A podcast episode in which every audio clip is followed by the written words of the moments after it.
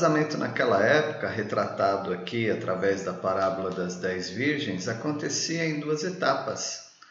O noivo e a noiva buscavam os amigos uh, do noivo e até a casa. E depois as, as damas de honra elas vinham para a casa também da, deles para celebrar a, a festa, o casamento.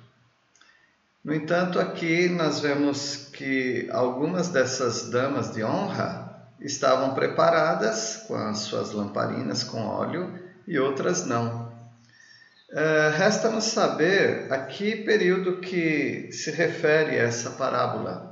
Alguns têm dito então que se refere ao arrebatamento quando o Senhor Jesus virá, o noivo virá, e a igreja, as pessoas precisam estar atentas. Alguns crentes nominais não estarão atentos para isto e ficarão de fora, porque eles não são de fato crentes.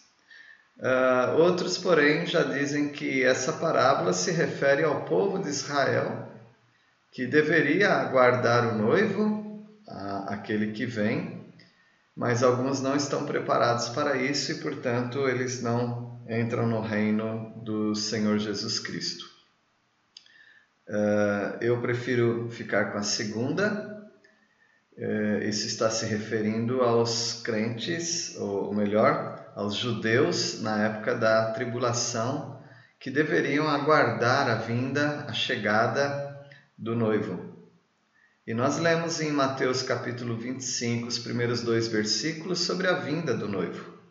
Então o reino dos céus será semelhante a dez virgens que, tomando as suas lâmpadas, saíram a encontrar-se com o noivo. Cinco delas, cinco dentre elas eram nécias e cinco prudentes. As nécias, ao tomarem suas lâmpadas, não levaram azeite consigo. Ou seja, algumas estavam preparadas com a sua lamparina ao chegarem à noite, aguardando o noivo para levá-las até a casa da noiva. Algumas estavam preparadas com azeite, portanto elas tinham iluminação. Mas outras, elas não estavam preparadas e acabou o azeite. E o, o noivo demorou e, e elas dormiram e à meia-noite ouviu-se um grito: Eis o noivo! Saí ao seu encontro. Então, essas noivas, essas damas de, de honra, as, as dez virgens, elas deveriam se preparar então para ir com o noivo para o casamento. Ah, se levantaram todas as virgens e prepararam as lâmpadas, mas as nécias, quer dizer, aquelas que estavam imprudentes, elas, elas falaram para as outras que estavam preparadas: Dai-nos do vosso azeite, porque as nossas lâmpadas estão se apagando. Elas não estavam preparadas para um, um estoque adicional do azeite. As prudentes responderam: Não, para que não nos falte a nós e a vós outras, e diante aos que o vendem e comprai-o. Muito chato acontecer isso num casamento. Imagina se você tem que uh, num casamento com um traje já pré-estabelecido e você esquece de algum acessório da sua roupa. Uh, aquilo vai pegar muito mal, aquilo vai trazer uma desonra, uma vergonha. E foi o que aconteceu. Elas saíram para comprar o azeite. Aí o noivo chegou e, e levou, evidentemente, as que estavam preparadas. E fechou-se a porta para o casamento.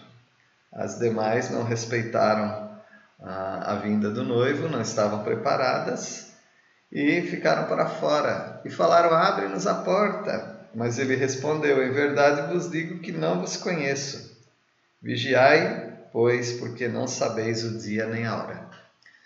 É, é claro que deve ter alguma tolerância num casamento, mesmo que você, como convidado, deve, é, deveria levar gravata, por exemplo, e não teve, emprestaria de alguém ou entraria daquele mesmo jeito. Mais vale a sua presença do que aquele acessório.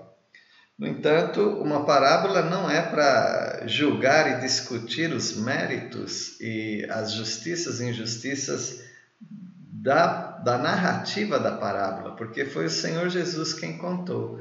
Nós usamos parábolas para exagerar um, uma narrativa para trazer um princípio. Se isso não acontece de verdade num casamento, mas pelo menos o princípio está aí para nós.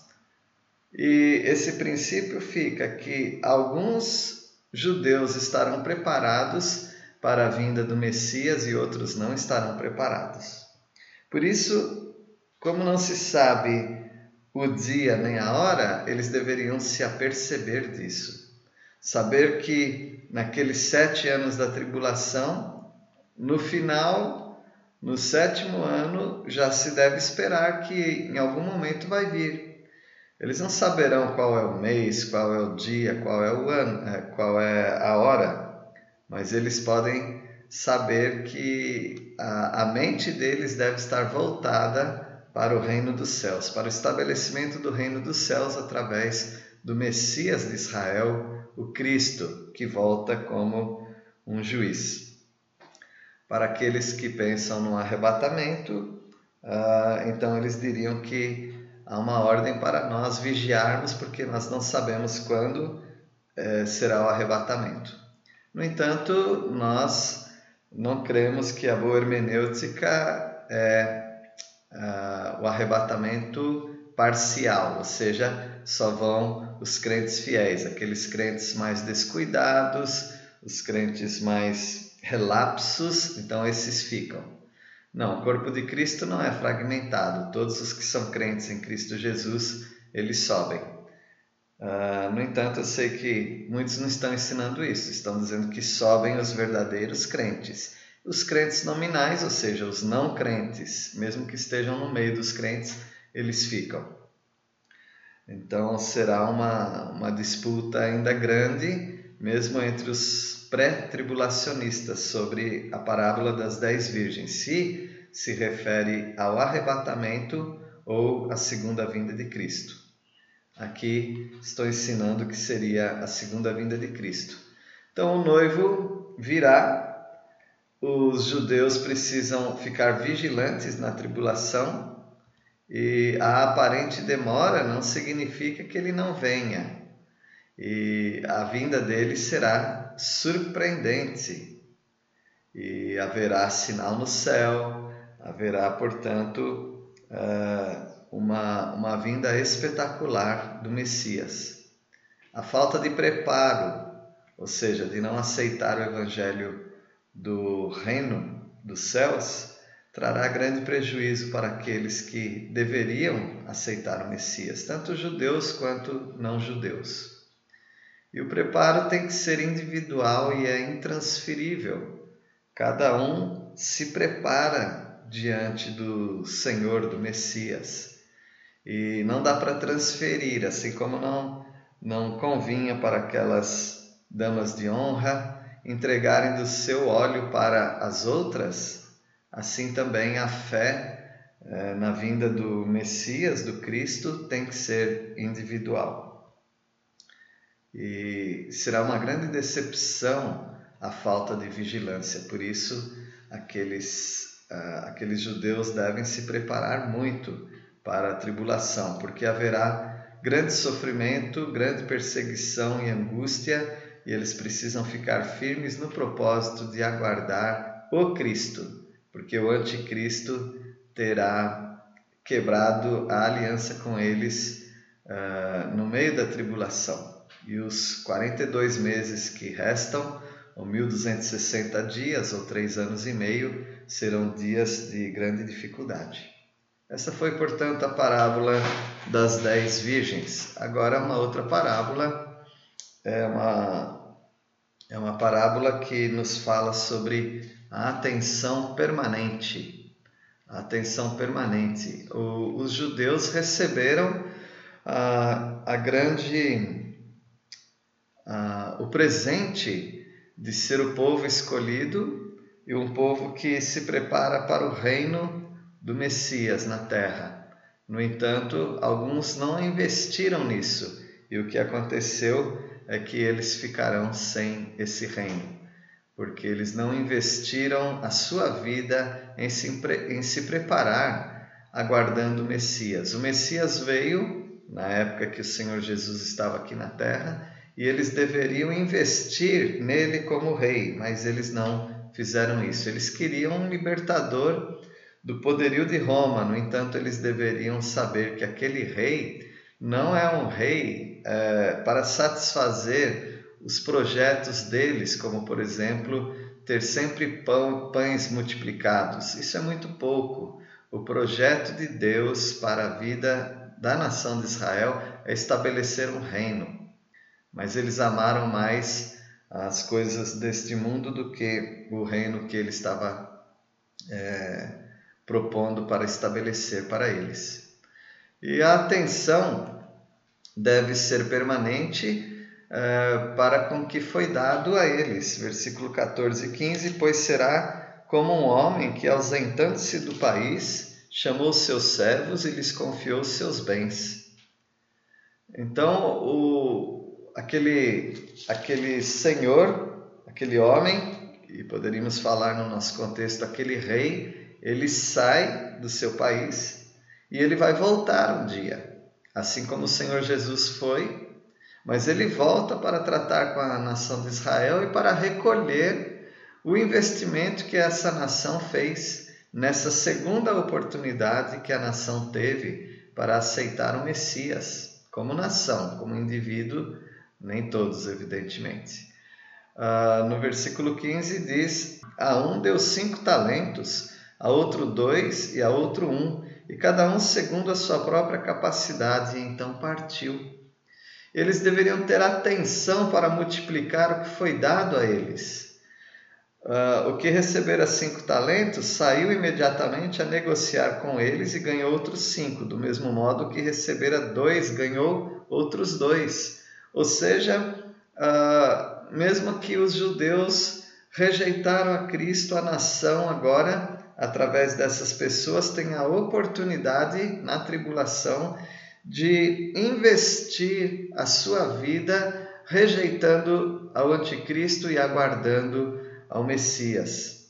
E eles podem ter ah, o sucesso desse investimento através da salvação, mas nem todos multiplicaram assim.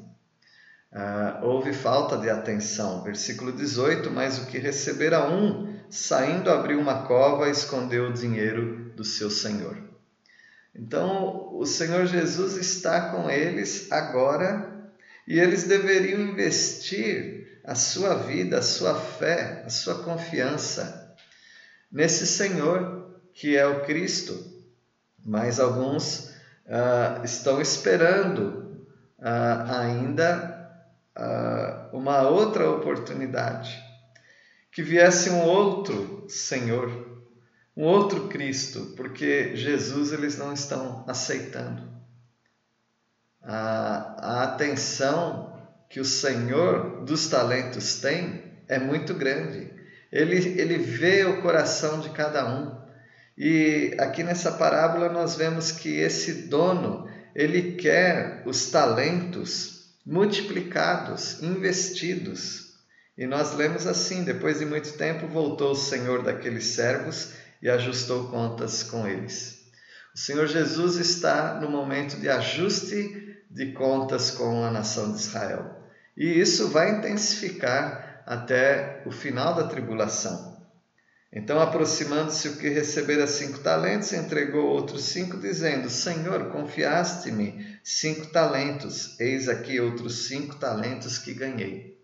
A oportunidade que os judeus terão na tribulação precisa uh, ser uh, reagida, respondida com fé. Mas nem todos farão isso, alguns sim, mas outros não. Disse-lhe o Senhor: Muito bem, servo bom e fiel, foste fiel no pouco, sobre o mundo te colocarei. Entra no gozo do teu Senhor. Não parece que é arrebatamento, mas que é o reino estabelecido. Então, esses que creram, eles podem entrar no reino dos céus, no reino dos céus na terra. o reino messiânico, o milênio. E aproximando-se também o que recebera dois talentos, disse: Senhor, dois talentos me confiaste, aqui tens outros dois que ganhei. Disse-lhe o Senhor: Muito bem, servo bom e fiel, foste fiel no pouco, sobre o muito te colocarei, entra no gozo do teu Senhor. Uh, alguns terão mais dificuldades para entrar no reino, outros menos dificuldades, alguns mais perseguição, outros menos perseguição, mas todos eles tiveram, terão a oportunidade de aceitar o Messias.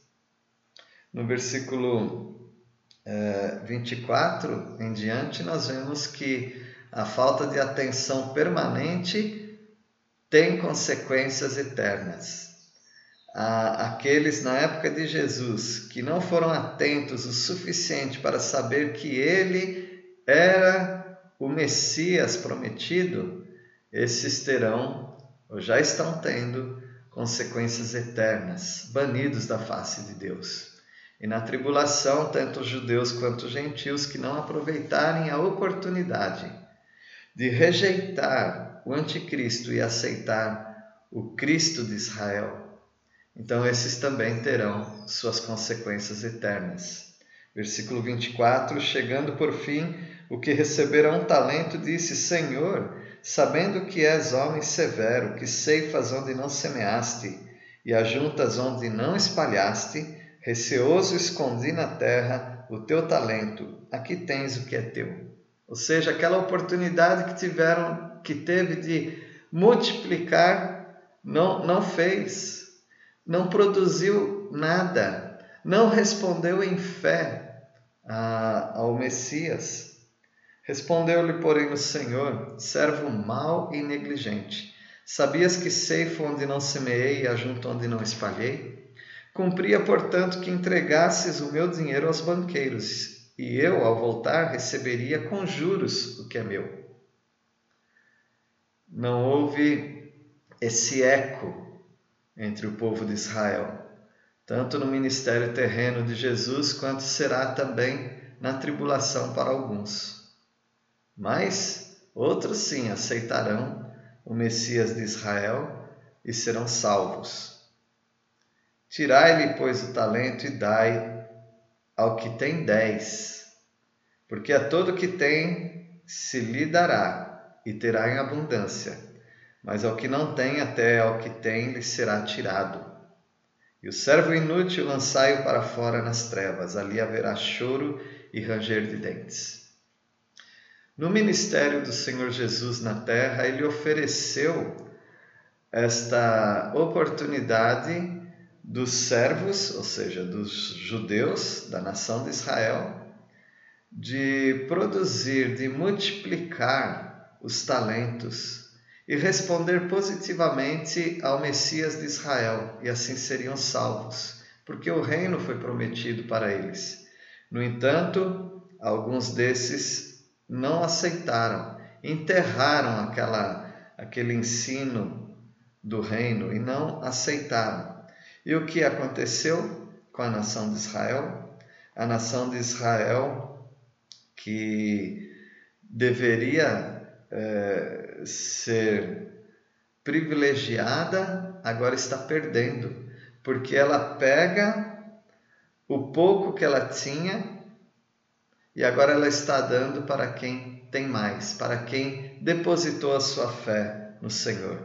Imagina aquela mulher que se considerava como um cachorrinho, comendo das migalhas, essa mulher cananeia da região de Tiro e Sidom, ela precederá os judeus no reino, porque ela creu no filho de Davi. E ela está recebendo dos judeus a oportunidade que eles não não aproveitaram, não multiplicaram. E ela que não tinha, agora tem. E aqueles que tinham, que eram judeus, eles perdem tudo ah, até o que tem lhe será tirado. Eles perdem tudo para os gentios que os precederam, que aceitaram o reino que era para Israel. Então a falta de atenção trouxe grande consequência para o povo de Israel. E isso é uma verdade no ministério de Jesus, como será uma verdade na tribulação. Na tribulação haverá um período de perseguição eh, à nação de Israel. E algumas pessoas eh, aceitarão o Messias, Cristo Jesus, e protegerão o povo de Deus, o povo de Israel. E eles serão recompensados por isso. E, e é o que nós lemos no grande julgamento, que não é uma parábola, mas é o que vai acontecer no final da tribulação, quando o Senhor derrotar o exército do anticristo, aí será estabelecido um trono, o trono da sua glória. Há três tronos importantíssimos para se aprender em escatologia. Uh, em, no Novo Testamento. O primeiro trono é o tribunal de Cristo. Quando a igreja for arrebatada, todos os crentes da igreja estarão juntos, eles serão julgados segundo as suas obras, e depois disso haverá o casamento da igreja, porque a igreja estará completa. E nesse tribunal serão julgadas todas as obras que os crentes da igreja, somente da igreja, praticaram, coisas boas e coisas más com o seu corpo. Deus te deu um corpo e com esse corpo você podia exaltar a Deus, usar as suas mãos para, para ajudar na obra de Deus, os seus pés para irem e pregarem a palavra de Deus. Quão formosos são os pés dos que anunciam as boas novas. Você poderia usar o seu corpo para glorificar o Senhor. Naquilo que você é, fez de positivo, você terá prêmio.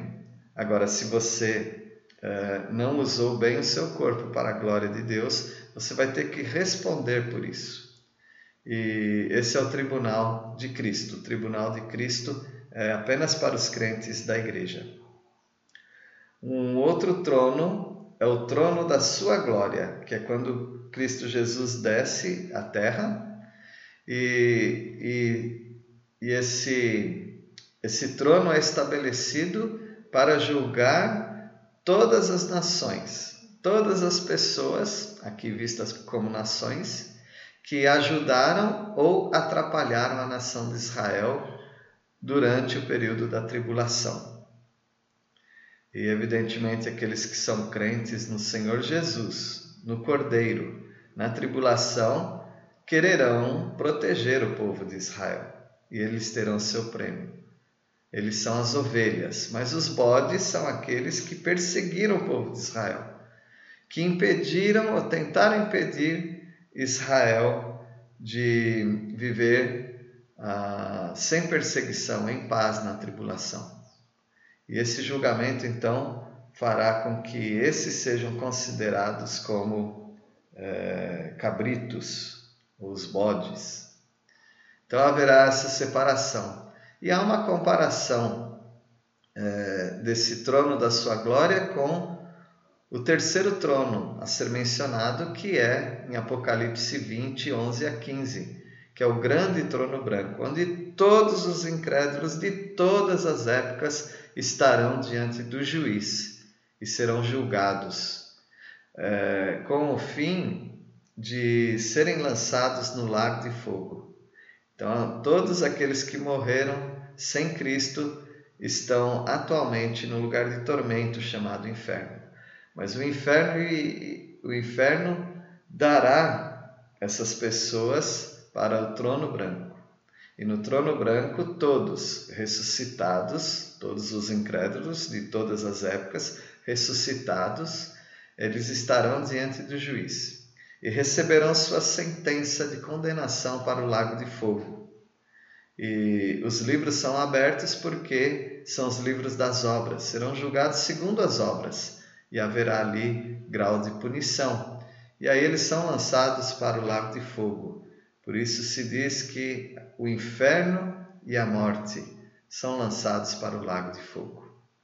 E uma comparação entre Mateus 25, 31 a 46, que é o trono da sua glória, com o grande trono branco, que é em Apocalipse 20, a partir do versículo 11, do 11 ao 15, eh, são essas as diferenças. No trono da sua glória não há ressurreição. São as pessoas que estiverem aqui na terra no final da tribulação. No grande trono branco haverá ressurreição, até aqueles que morreram uh, ou foram sepultados no mar, uh, o mar dará os seus mortos. Então, todos os mortos de todas as épocas estarão ali no grande trono branco. Alguns chamam de juízo final. Uh, nós preferimos não chamar de juízo final, porque os que chamam de juízo final, eles colocam crentes e incrédulos num juízo final. Quando nós sabemos e já vimos que para os crentes haverá um outro tribunal, é o tribunal de Cristo, quando do arrebatamento eles são julgados quando eles estiverem no céu. No trono da sua glória, as nações vivas serão julgadas. Todos os que estiverem vivos ali naquele momento serão julgados é, com relação ao que fizeram com o povo de Israel. Já no grande trono branco, os mortos serão julgados, serão ressuscitados para aquele trono. No trono da sua glória, o julgamento será aqui na terra. Mas no grande trono branco, não tem terra, não tem céu. Os céus e a terra fogem, ou seja, desaparecem. É o fim do mundo. O mundo acaba e aí nós já não podemos mais falar sobre a localidade geográfica e física, porque é um julgamento onde não há a criação. A criação será refeita depois desse trono branco. No trono da sua glória não há menção de qualquer livro nós lemos aqui não tem livros, mas no grande trono branco os livros serão abertos. São os livros das obras, para evidenciar o que foi e não foi feito e também para é, categorizar o grau de punição que cada pessoa terá. No trono de sua glória há três classes: ovelhas, cabritos e irmãos. Os irmãos são os judeus, os pequeninos. O grande trono branco há somente uma classe, os mortos, quer dizer, os incrédulos, os perdidos. No trono da sua glória, o tempo será na manifestação de Cristo, quando ele vier com seus anjos sobre as nuvens e vir até a terra. Já no grande trono branco, o tempo será após o reino de mil anos, e depois da revolta de Satanás e das nações, a revolta chamada Gog e Magog. Então, o que envolve o tratamento aos judeus na tribulação, é, o grande, o, o, o, o trono da sua glória, que há de ser estabelecido na terra no final da tribulação com a vinda de Jesus Cristo, envolve o, o tratamento que as pessoas tiveram em relação aos judeus na tribulação. É um trono na terra, versículo 31, quando vier o Filho do Homem na sua majestade e todos os anjos com ele, então se assentará no trono da sua glória, aqui na terra. As nações estarão reunidas, 32, e todas as nações serão reunidas em sua presença, ele separará uns dos outros, como o pastor separa, separa cabritos uh, dos cabritos as ovelhas. Haverá uma classificação para o reino messiânico, versículos 33 e 34. E porá as ovelhas à sua direita, mas os cabritos à esquerda. Então virá o rei aos que estiverem à sua direita: Vinde benditos de meu Pai Entrai na posse do reino que vos está preparado desde a fundação do mundo. A direita sempre é o lado forte que é mencionado na Bíblia, o lado correto. E, e esses que estão do lado direito são aqueles que amaram o Senhor e agiram da maneira certa. Uh, a base de tratamento será ou a base do julgamento será quanto ao tratamento que tiveram com relação aos judeus, que são os pequeninos irmãos de Jesus. Versículos 35 até o final. Porque tive fome, me deste de comer, tive sede, me deste de beber, era forasteiro e me hospedastes. Estava nu e me vestistes, enfermo e me visitastes, preso e fostes ver-me. Então o Senhor Jesus disse que ele foi bem tratado na tribulação e por isso eles estão recebendo o privilégio de entrar no reino. Mas aí a, eles próprios perguntam: mas quando foi que o Senhor esteve em todas essas situações mencionadas e nós te ajudamos? Aí o rei fala: Em verdade vos afirmo que sempre que o fizestes a um destes meus pequeninos irmãos, a mim o fizestes. Ele não está falando de crianças, claro que pode ter crianças aqui, mas ele está falando dos pequeninos irmãos que são os judeus, os judeus na tribulação. Por serem cuidados, eles serão é, recompensados por isto. Surge a questão: esses que cuidaram eram crentes ou eram incrédulos? Nos parece que na tribulação tudo é muito absoluto, tudo é muito separado. Quem é de Deus, quem é, não é de Deus, quem serve a Deus, quem serve a besta, o anticristo, quem adora a Deus e quem adora a, ao dragão, a antiga serpente. Portanto, aqueles que protegerem o povo de Israel, certamente, mesmo não sendo judeus, são os gentios salvos, salvos na tribulação. É, nós sabemos que muitas pessoas protegeram o povo de Israel e outras não protegeram, entregaram. E mesmo aqueles que protegeram, eles nem eram religiosos, nem eram crentes, como a história do uh, Oscar uh, Schindler, que virou uh, história. Ouvindo a entrevista da esposa dele, parece que a esposa dele que tinha uma, uma grande participação em tudo aquilo, mas ele ganhou o nome, Oscar Schindler. Mas ele era do partido nazista, se torna um traidor do partido nazista para proteger os judeus. Mas não era um homem de moral elevada, Nada disso, não era um homem religioso, era um homem humanitário.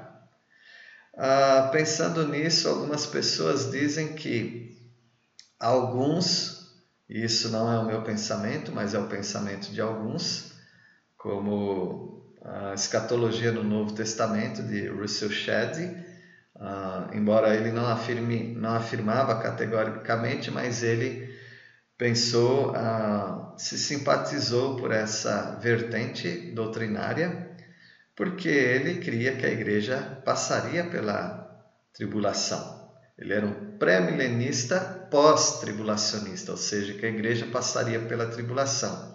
Mas como nós sabemos que ah, para a entrada do reino é, haverá os crentes e somente crentes, ah, então, como explicar que haverá incrédulos? Porque pessoas nascerão de relacionamentos dos incrédulos. Ou melhor, pessoas nascerão é, do relacionamento de pessoas que não terão seus corpos glorificados, mas os seus corpos adaptados para viver mil anos. O pré-tribulacionista ele crê que a igreja é arrebatada antes da tribulação e no final da tribulação ela vem junto com Cristo, todos com corpos glorificados e eles entram no milênio. Então, de onde virá pessoas com corpos é, que ainda podem se casar e gerar filhos? Os pré-tribulacionistas explicam que são os salvos que vem da tribulação.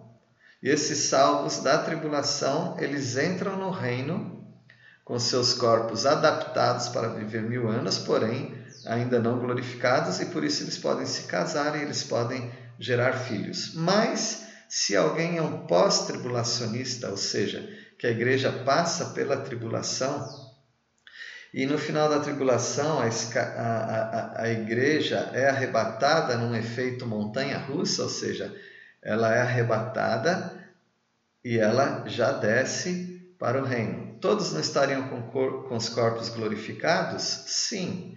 Então, como que pessoas gerarão filhos?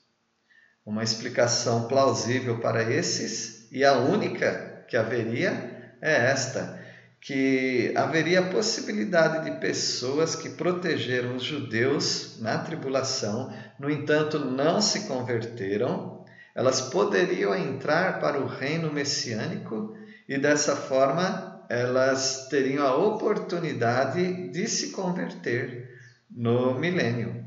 É a única maneira de se explicar, portanto, como que haveria nascimento de filhos se a igreja passa pela tribulação, é arrebatada e todos vêm com corpos glorificados. A única explicação seria a entrada de não crentes, porém simpatizantes do povo de Deus. E por proteger o povo de Deus, Israel, eles entram como ovelhas, com a, com a oportunidade de se converterem no milênio. Como eu disse, não é a posição que estou ensinando aqui. Nós somos, uh, nesse material, estou ensinando que uh, do pré-tribulacionismo, a igreja é arrebatada antes da tribulação. E os que entram no milênio, todos são salvos, porém, os que vêm salvos da tribulação, eles não vêm com seus corpos glorificados, mas adaptados para viverem esses mil anos. Mas eu acredito que valeu a explicação, pelo menos para é, dar a base para aqueles que creem que a igreja passa pela tribulação. E o Senhor Jesus ele fala de modo contrário para aqueles que estão à esquerda, que eles são malditos e vão para o fogo eterno, porque eles não protegeram o povo de Deus, Israel. E versículo 46: Irão estes para o castigo eterno, porém os justos para a vida eterna. A mim não parece que há um meio termo, pessoas não salvas entrando no milênio. Sendo assim, não há espaço para dizer que a igreja passa pela tribulação, porque quem ensinar assim tem que explicar por que, que pessoas eh, podem gerar filhos se elas têm seus corpos glorificados. Se a igreja passa pela tribulação e logo em seguida vem o arrebatamento, todos terão seus corpos glorificados. Então, essa foi a a explicação do capítulo 25, que envolveu a, a parábola das dez virgens, a parábola dos talentos e o trono da sua glória. Que Deus o abençoe nesses estudos proféticos em Mateus capítulo 25.